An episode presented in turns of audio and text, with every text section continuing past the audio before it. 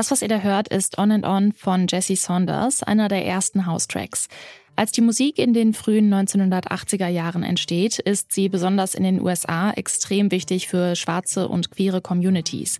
Und auch heute ist die anhängende Clubkultur noch sehr wichtig für marginalisierte Gruppen. Denn die Diskriminierung in der Gesellschaft hat nicht aufgehört. Wir fragen uns daher heute, wie Clubs zu safer Spaces werden. Ich bin Laralina Gödde. Hi. Zurück zum Thema.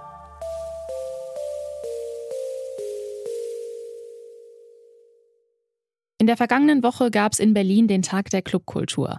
Dort wurden insgesamt 40 Clubs und Kollektive für ihre Arbeit ausgezeichnet. Das Ganze stand unter dem Motto Growing Roots, Shaping Spaces. Die Wurzeln der Clubkultur im Kopf haben und Räume prägen. Deswegen haben die KuratorInnen bei der Auszeichnung auch besonders auf Diversität und neue Konzepte geachtet.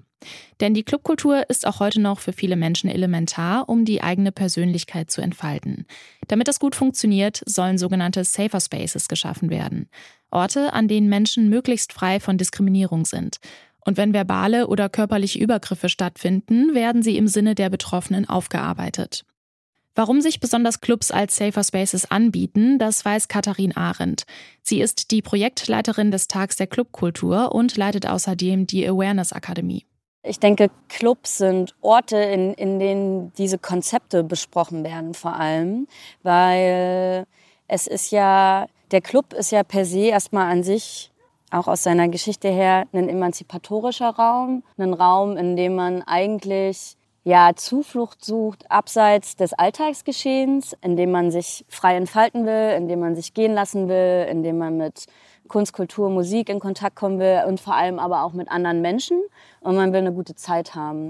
Und das sind ja erstmal alles gute Voraussetzungen, um ja ein etwas Gemeinsames und ein Zusammensein zu gestalten. Da steckt so eine gewisse Utopie mit drin. Das heißt, das ist auch eben so ein Verständnis von wir befinden uns hier außerhalb so einem üblichen alltäglichen Raum, wo wir die Polizei haben, wo wir das Gericht haben, was diese Dinge klärt, sondern im Club geht es dann mit diesen Konzepten darum, okay, wie können wir Selbstverantwortung übernehmen und wie können wir uns wirklich an betroffenen Menschen orientieren und quasi Maßnahmen ergreifen, die für sie gut sind und die sie sich wünschen. Und das ist quasi so eine Alternative zum üblichen System. Und ich glaube, das ist das Potenzial, was der Club auch hat. Der versteht sich ja immer so ein bisschen im, im Gegensatz zum üblichen alltäglichen und gesellschaftlichen System und versucht da eigentlich neue Wege zu gehen und ja, etwas Progressives zu schaffen. Aber wie genau sehen diese progressiven Wege im Cluballtag aus? Darüber spreche ich mit meinem Kollegen Anton Burmester. Hi Anton. Hallo. Also wenn ich in einen Club gehe, der sich aktiv darum bemüht, einen safer Space zu schaffen, was kann ich dann da erwarten? Ja, das kann man wahrscheinlich nicht für alle Clubs äh, gleichermaßen beantworten, aber was schon sehr typisch dann ist, ist ein äh, sogenanntes Awareness-Konzept, also Awareness vom, vom Englischen to be aware, sich etwas bewusst sein. Und das sind dann oft so, ja, so Art Verhaltensregeln, wie man da zusammen miteinander umgehen möchte, bestimmte, ja, Voraussetzungen sozusagen oder auch stehen da Sachen drin, wie zum Beispiel, dass Männer gebeten oder aufgefordert werden, ihre T-Shirts nicht einfach auszuziehen, weil das halt irgendwie eine Geschlechterungerechtigkeit irgendwie befeuert, weil halt weiblich gelesene Menschen das nicht einfach können, ohne direkt sexualisiert zu werden. Und dazu sind dann oft auch noch sogenannte Awareness-Teams unterwegs, die dann halt irgendwie im Club sich bewegen und ansprechbar sind, wenn man jetzt zum Beispiel irgendwie eine unangenehme Erfahrung macht, eine Grenzüberschreitung erlebt, kann man auf die zugehen. Und was dabei halt ganz wichtig ist, ist, dass wenn du, ich oder also wenn eine Person sagt, dass sie eine grenzüberschreitende Erfahrung gemacht hat, dann ist das auch so. Also dann geht es halt jetzt ganz klar darum, dass die Leute ihre eigenen Grenzen festlegen und nicht irgendwie von außen gesagt wird, wie es war, sondern dass man sich immer mit den Betroffenen da solidarisiert. Wenn man aber alternative Wege einschlägt, warum dann Safer Spaces, also sicherere Orte und nicht Safe Spaces, also sichere Orte? Dazu nochmal Katharin Arendt. Clubs sind auch nur ein Bereich unserer Gesellschaft, ein Teil öffentlicher Raum, wie viele andere Räume in der Gesellschaft, die eben nicht frei von Diskriminierung sind, die eben strukturelle Ungleichheiten produzieren und innehaben. So ist unsere Realität und da diese Realität macht vor dem Club nicht halt. Und deswegen wäre es einfach naiv und auch nicht korrekt zu sagen, wir sind hier in der Lage, einen Safe Space, also einen absolut sicheren Raum zu schaffen. Was man aber sagen kann, ist, wir bemühen uns, alles dafür zu tun, dass alle sich so sicher wie möglich fühlen können und dass ihnen vor allem auch Unterstützung angeboten wird, wenn hier was schief geht, weil wir gehen reflektiert und aware damit um, dass dieser Raum eben ein Raum ist, wo was passieren kann. Und davor verschließen wir die Augen nicht. Wir bereiten uns aber darauf vor, etwas zu tun, wenn dieser Fall eintritt. Und ich glaube, das ist, was Safer Spaces sagen und was auch Awareness-Konzepte sagen. Und was wir auch gerne bei der Club Commission oder in der Awareness Akademie, das ist so unser Awareness-Projekt, sagen, sind Intentional Spaces. Also ich setze eine Intention, wie wir miteinander umgehen wollen und was das hier für ein Raum sein soll.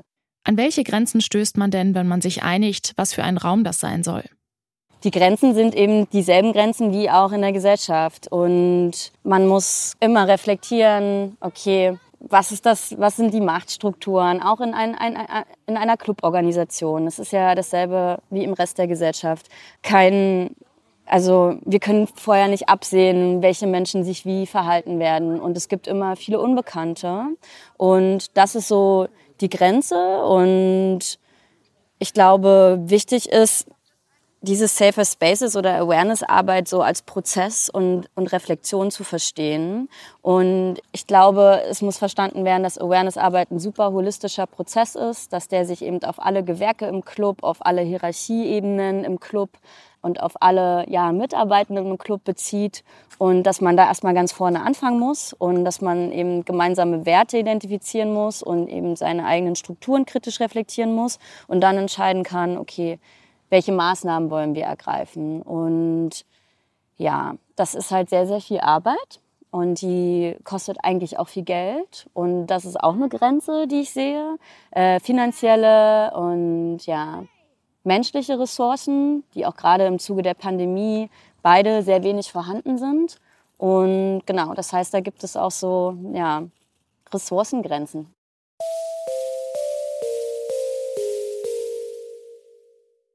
Nachtclubs sind seit ihrer Entstehung Orte, an denen Menschen aus ihrem Alltag aussteigen können, entspannt und ausgelassen sein und sich persönlich entfalten können.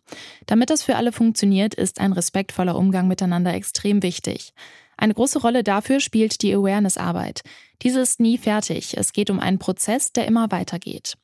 Wenn Clubbetreiberinnen, Künstlerinnen und natürlich auch die Besucherinnen an einem Strang ziehen und an gemeinsamen Werten festhalten, dann können Clubs sichere Räume sein als die meisten anderen Orte in der Gesellschaft. Bitte widmet eure Aufmerksamkeit unserem Werbepartner. Die Suche nach geeigneten Mitarbeitenden kann viel Zeit in Anspruch nehmen, muss sie aber nicht unbedingt, denn man kann sich helfen lassen. Zum Beispiel mit den Premium-Stellenanzeigen von Indeed, denn damit wird eure Stellenanzeige in der Suche sichtbarer und Bewerberinnen und Bewerber werden schneller auf euch aufmerksam. Indeed schenkt euch jetzt 75 Euro Startguthaben für eure Premium-Stellenanzeigen. Klickt dazu auf den Link in den Show Notes. Es gelten die AGB. Das war's von uns für heute. An dieser Folge mitgearbeitet haben Lene Rügamer, Alea Rentmeister und Ina Lebedjew. Produziert hat sie Florian Drexler und Chef vom Dienst war Anton Burmester. Mein Name ist Lara-Lena Götte und ich sag ciao, bis zum nächsten Mal. Zurück zum Thema vom Podcast Radio Detektor FM.